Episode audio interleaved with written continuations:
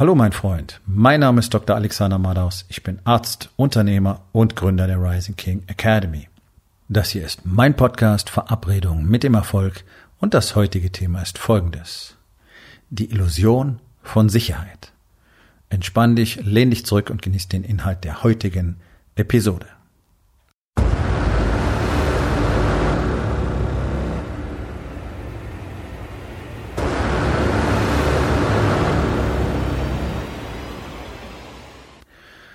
Der Deutsche hat ein hohes Sicherheitsbedürfnis.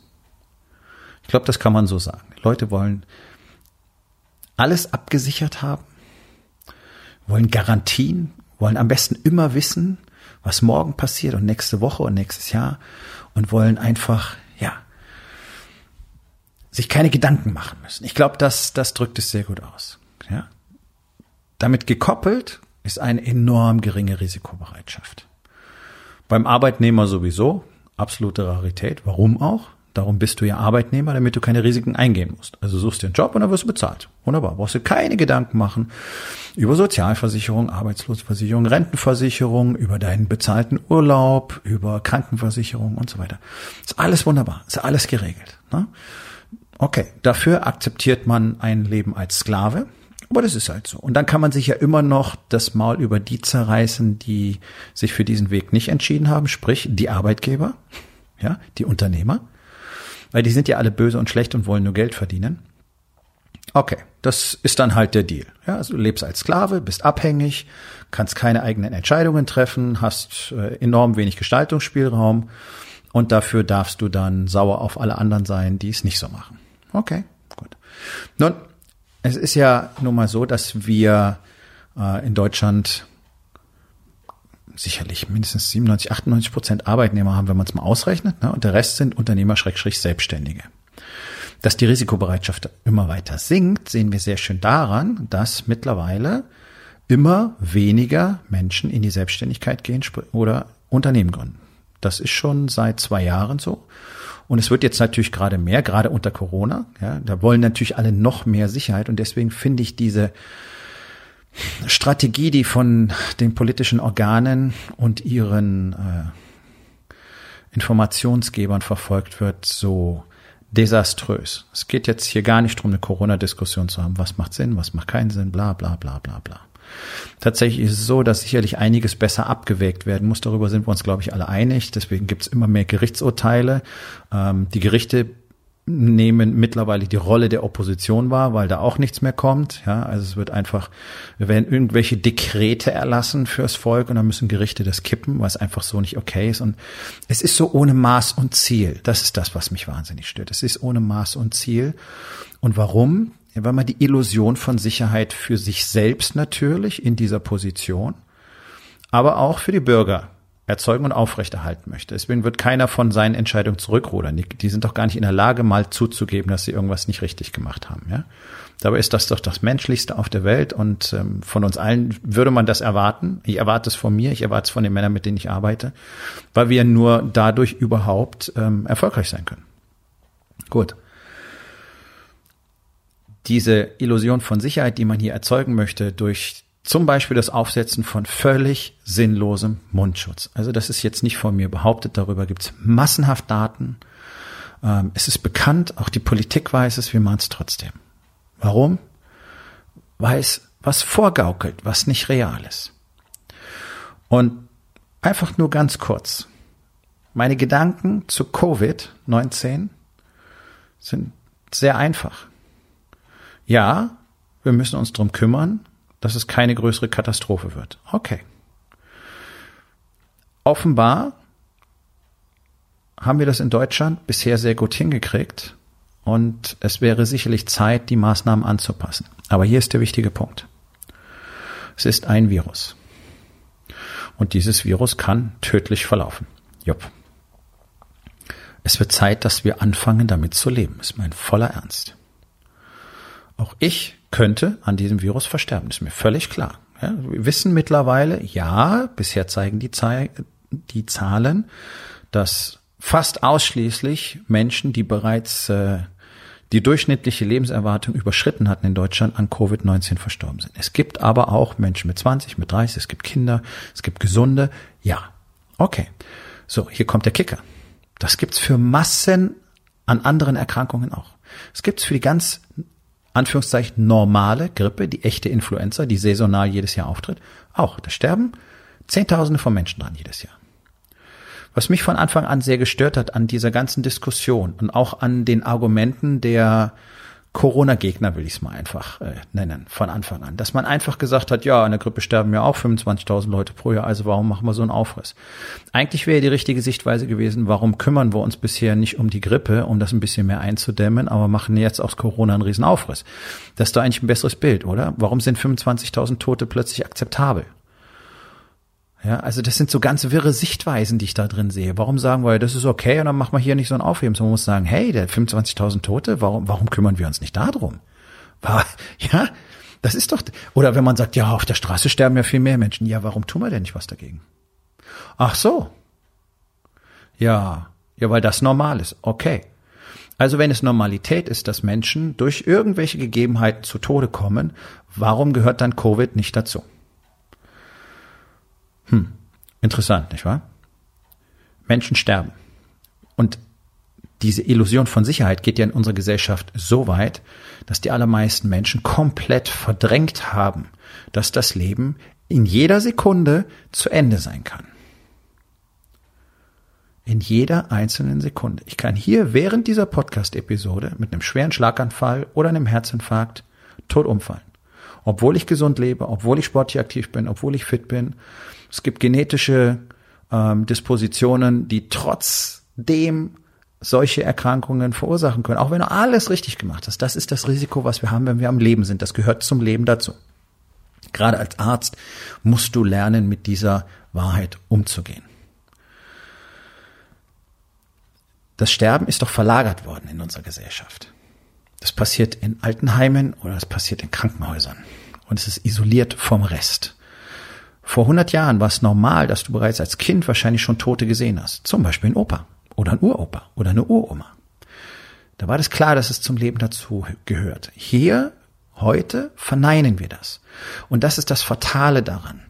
Denn dadurch, dass wir uns damit nicht mehr auseinandersetzen, dass Dinge gefährlich sein können und dass Dinge tödlich sein können und dass wir alle davon betroffen sein können und dass man dann versucht, ein Mäntelchen drüber zu breiten und durch wirste Maßnahmen Sicherheit zu erzeugen führt doch einfach dazu, dass wir die Probleme ignorieren. Warum, warum spricht denn keiner drüber, dass mindestens 80 bis 90 Prozent der deutschen Bevölkerung in diesem Zeitpunkt zumindest vom Herz-Kreislauf-System her nicht gesund sind und damit eine Risikogruppe per se darstellen, egal für welche Erkrankung. Das ist ein massives gesellschaftliches Problem. Ich höre niemanden aus der Politik darüber sprechen, Jemals. Auch die Ärzteschaft hält sich fein zurück. Seit Jahren werden größere Präventionsprogramme auf dem Deutschen Ärztetag immer wieder abgelehnt. Ich weiß, weil ich selber über 20 Jahre Arzt bin, dass so gut wie kein Arzt in Deutschland wirklich versteht, was denn Prävention eigentlich bedeuten würde. Die sagen dir, ja, da müssten Sie mal anders essen und ein bisschen mehr Sport machen. Und wenn du sagst, was für ein Sport, sagen die, ja, gehen Sie auch laufen oder Fahrrad fahren oder schwimmen. So, das sind, das sind drei Prozent der Story, die man den, Leute erzähl, den Leuten erzählen müsste. Vor allen Dingen müsste man ihnen mehr klar machen, warum das Ganze so sinnvoll ist. Anstatt sie ständig nur erschrecken zu wollen. Blöde Fotos auf Zigarettenschachteln draufzupappen, die keine Sau interessieren. Wir wissen, dass die keinen Effekt haben. Und wenn ich anfange, dich zu erschrecken mit, ja, da kriegst du einen Schlaganfall, das wird dich auch nicht interessieren. Vielleicht macht es mehr Sinn, den, zu, den Leuten zu erzählen, wie viel Freude sie im Leben haben könnten, auch mit 80 noch, wenn sie einfach, dafür Sorge tragen, dass sie wirklich fit und gesund sind. Da macht es nämlich echt Spaß und dann ist es nicht mehr blöd, alt zu sein, sondern dann ist das eine sehr coole Geschichte. Ich habe solche Leute erlebt. Leider sind die selten und die werden immer seltener. Und auch in Bezug auf Covid-19 ist doch so, ist es doch so, dass die Risikogruppe in Deutschland letztlich gigantisch ist, denn alle Dicken und alle Raucher gehören dazu. So 70 Prozent der Bevölkerung sind zu dick. Das heißt, die sind alle Risikopatienten. Deswegen fand ich es sehr richtig am Anfang, naja, schon fast so eine Panikstimmung auszulösen, weil wir nach dem, was wir damals wussten, März, April, letztlich hätten damit rechnen müssen, dass hier die halbe Bevölkerung umkippt. Ganz ehrlich. Deswegen war ich auch absolut dafür und finde immer noch, dass die Maßnahmen zu spät eingeleitet worden sind, retrospektiv, auch wenn sie jetzt keinen Sinn mehr machen in dieser Form. Ja, also ich rede über Reevaluation und Kontrolle. Diese Illusion von Sicherheit führt dazu, dass Menschen nichts unternehmen, dass sie nichts verändern. Und wir haben in Deutschland wirklich von der Politik her da ganz verstörende Strömungen. Ja, das ist wie diese Geschichte, dass man uns verbietet, äh, ein Taschenmesser bei uns zu tragen, das ein bisschen größer ist. Also bisschen größer ist alles über acht Zentimeter Klingenlänge. Also jeder, der schon mal ein Taschenmesser benutzt und gebraucht hat, weiß ja ein Werkzeug ist, der weiß, naja, also acht Zentimeter, das ist schon knäpplich manchmal. So. Mehr darf es nicht sein. Warum gerade acht Zentimeter, weiß kein Mensch. Ich kann nicht mit einer vier Zentimeter Klinge umbringen. ist überhaupt keine, es ist völlig lächerlich. Ich kann, ich kann mir, ich kann mir einen Schraubenzieher einstecken, einen Eispickel. Ja, ich kann, ich kann den Stiel von einer Zahnbürste schleifen und dich damit umbringen. Das ist doch alles Nonsens. Warum? Damit die Bevölkerung ein Gefühl von Sicherheit hat. So, hier kommt der Kicker. Die bösen Jungs scheren sich Scheiß um Vorschriften. Die sind immer bewaffnet. Alle anderen jetzt nicht mehr, weil sie es nicht dürfen und weil die sich an die Gesetze halten. Ha, sehr super. Zeitgleich reduziert die Politik deutschlandweit seit Jahrzehnten die Anzahl der Polizisten. Also sie verbieten uns uns möglicherweise selber zu schützen. Gleichzeitig stellen sie uns aber nicht die Möglichkeit, beschützt zu werden zur Verfügung. Das wäre dann ihre Aufgabe. Ja.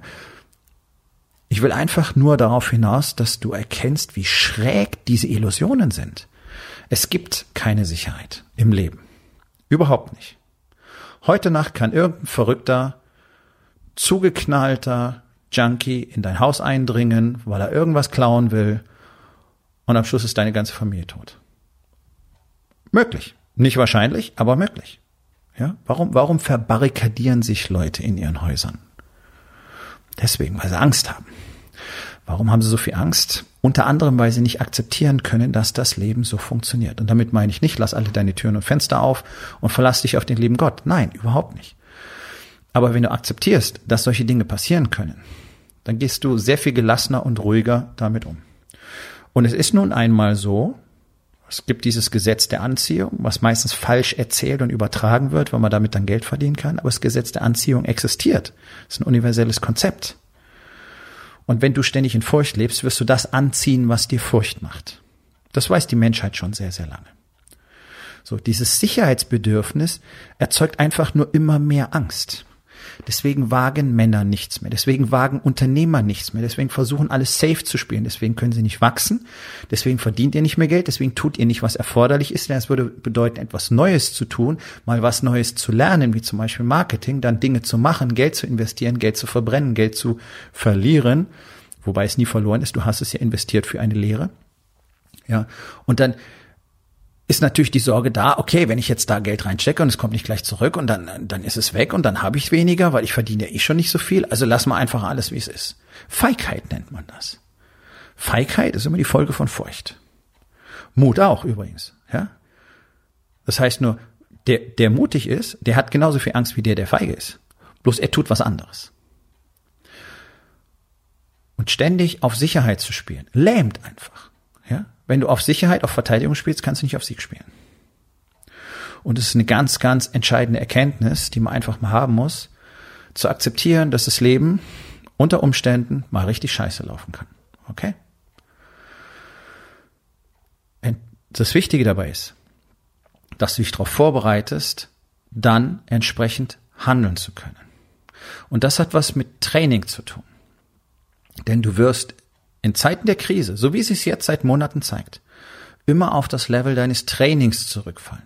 Wenn du kein Training hast, egal ob im Body, egal ob im Business, egal ob im Balance, wenn du nicht mit Krisen und Störungen umgehen kannst, weil du eben nicht trainiert bist, ja, dann verlierst du. Und dann solltest du dir Sorgen machen und dann solltest du auch tatsächlich Angst haben. Aber diese Angst sollte dazu führen, dass du dein Training intensivierst, dass du lernst, mit Dingen umzugehen, die auf dich zukommen können. Und hör auf, dich darauf zu verlassen, dass es irgendeine Sicherheit gibt. Das ist ja, alle möchten gerne in die Zukunft sehen. Es funktioniert nun mal nicht. Alle Vorhersagen sind völlig obsolet. Ist doch totaler Quatsch. Die Guten wie die Schlechten. Wir wissen es nicht. Wir haben keine Ahnung, was passiert. Was kann ich aber tun? Ich kann mich jetzt in diesem Moment auf mein Training konzentrieren und damit vorbereitet sein auf mögliche Szenarien, die auftreten könnten.